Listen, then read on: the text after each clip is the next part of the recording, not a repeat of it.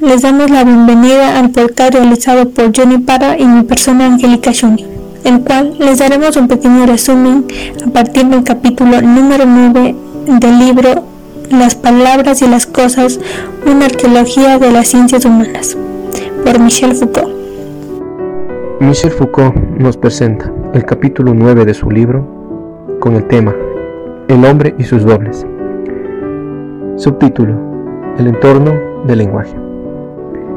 Al disociarse el cuadro de la historia natural, los seres vivos no quedaron dispersos, sino agrupados por el contrario, en torno al enigma de la vida, al desaparecer el análisis de las riquezas, todos los procesos económicos se reagruparon en torno a la producción y a lo que haga posible.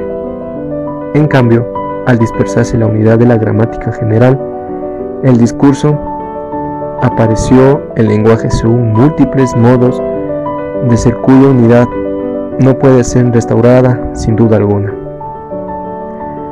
A principios del siglo XIX, habiéndose separado la ley del discurso de la representación, el ser del lenguaje se encontró con un fragmentado, pero se hicieron necesarias después de que con Nistech y Mayarme el pensamiento fue conducido de nuevo y en forma violenta hacia el lenguaje mismo y hacia ser único y difícil. El lugar del rey.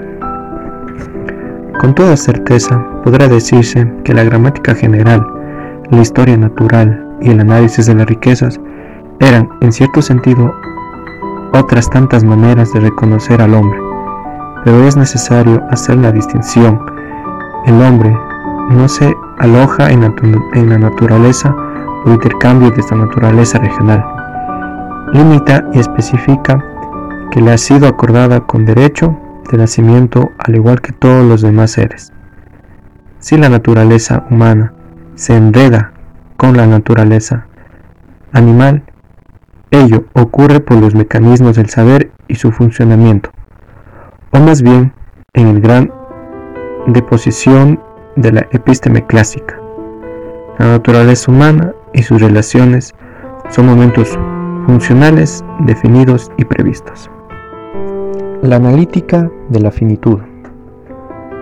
Cuando la historia natural se convierte en biología, cuando el análisis de la riqueza se convierte en economía, cuando sobre todo la reflexión sobre el lenguaje se hace filología y se borra este discurso clásico en el que el ser y la representación encontraban su lugar común. Entonces, en el movimiento profundo de tal mutación arqueológica, aparece el hombre como su posición ambigua de objeto de un ser y de sujeto que conoce, soberano, sumiso, espectador, contemplado. Surge allí, en este lugar, el rey, que le señalaba de antemano las meninas, pero del cual quedó excluido durante mucho tiempo su presencia real. En la presentación de los seres no manifiestan ya su identidad, sino la relación exterior que establecen con el ser humano.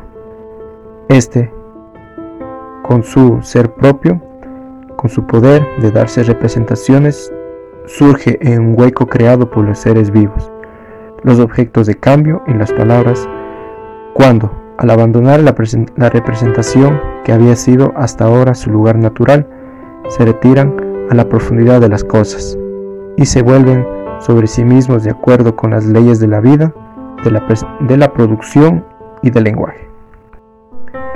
Lo empírico y lo trascendental. El tiempo podía hacerle manifiesta en sus propios contenidos empíricos. Ha habido también análisis que, por el estudio de las ilusiones más o menos antiguas o más o menos difíciles de vencer de la humanidad, ha funcionado como una especie de dialecto trascendental se mostró así que el conocimiento tenía condiciones históricas, sociales o económicas, que se formaba en el interior de las relaciones que se tejen entre los hombres y que no era independiente de la figura particular que podían tomar aquí o allá. En suma, que había una historia del conocimiento humano que podía ser dada a la vez al saber empírico. Por ser un duplicado empírico trascendental, el hombre es también el lugar del desconocimiento, que expone siempre a su pensamiento a ser desbordado de su propio y que le permite al mismo tiempo recordar a partir de ello que se le escapa. El cogito y lo impensado. Para Descartes, se trata de sacar a la luz el pensamiento como forma más general de todos los pensamientos, que son el error o la ilusión, de manera que se conjurarán su peligro con el riesgo de volvernos a encontrar al fin de su camino, de explicarlos y dar, pues, el método para prevenirse de ellos. Michel Foucault nos expone también el tema el retroceso y el retorno al origen. En él nos dice que el último rasgo que caracteriza al modo de ser del hombre y la reflexión que se dirige a él es la relación con el origen. Mismo que en el siglo XVIII reencontrar el origen significaba la economía a partir del trueque. Se pensaba también en el origen del lenguaje, como la transparencia entre la representación de una cosa y la representación del grito, del sonido y de la mímica, que la acompañaba. Por último, el origen del conocimiento se busca por el lado de una serie pura de representaciones. En el pensamiento moderno no es ya concebible tal origen.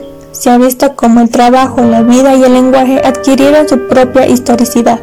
Historicidad la que deja perfilarse la necesidad de un origen que le sería a la vez interno y externo, en la cual todas las diferencias, dispersidades, discontinuidades estarían reducidas para no formar más que un punto de identidad. El hombre se constituyó a principios del siglo XIX, con todas estas cosas implicadas en sí mismas y que indican sus propias leyes la identidad inaccesible de su origen. Sin embargo, el hombre no tiene relación con su origen del mismo modo. El hombre solo se descubre ligado a una historicidad, nunca es contemporáneo de este origen, que se esboza a través del tiempo. Cuando trata de definirse como ser humano, solo descubre su propio comienzo.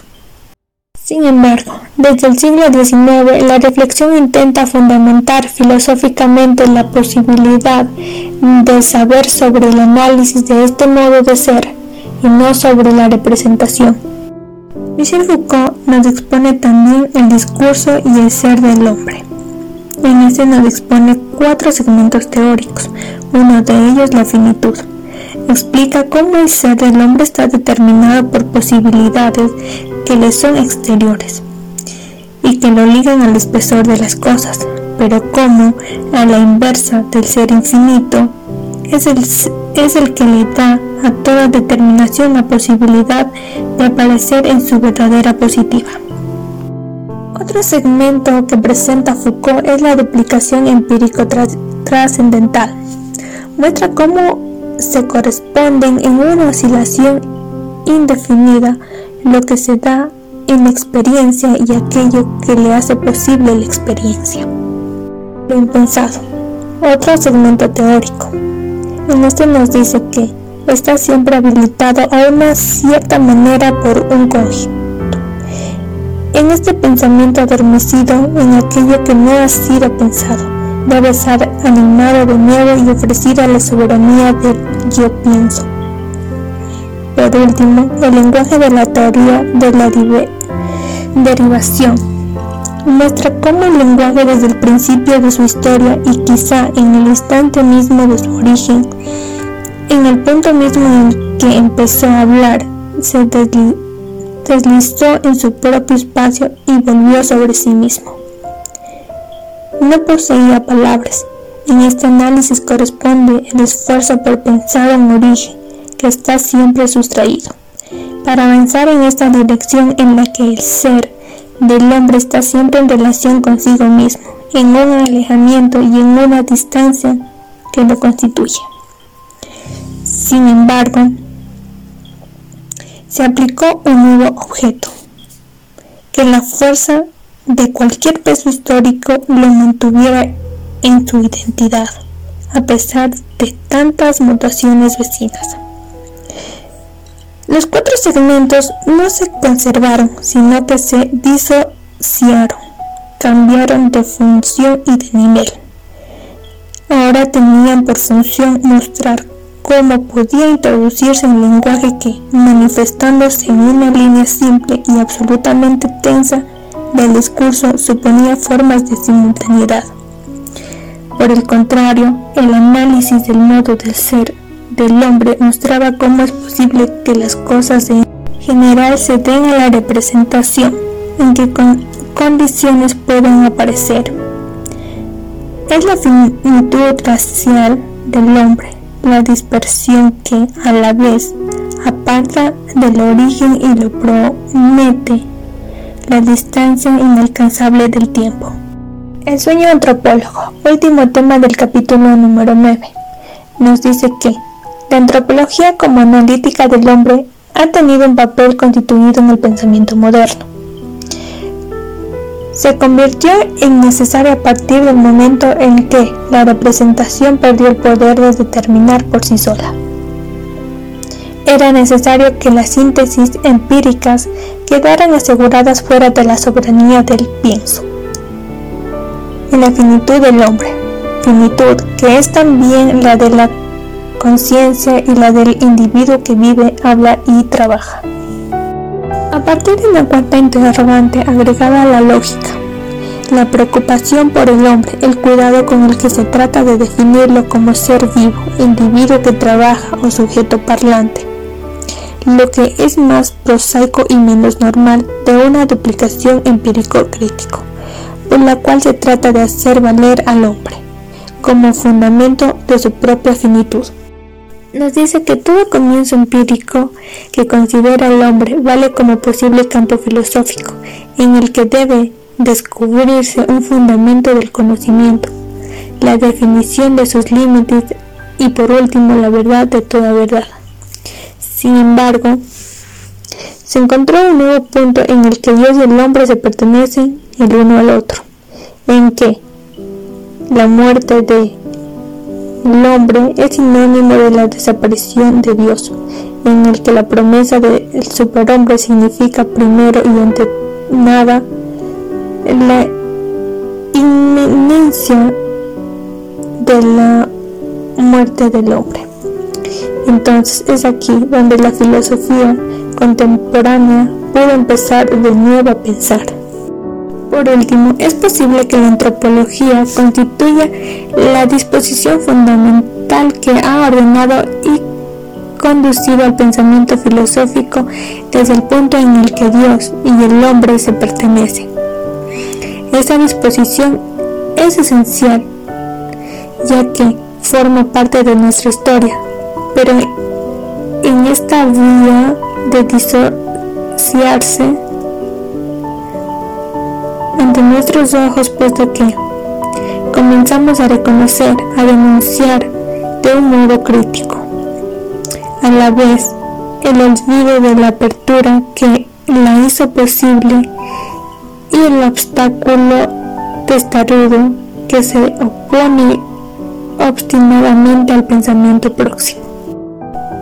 Espero que lo hayan disfrutado. Les agradecemos por su atención. Hasta la próxima.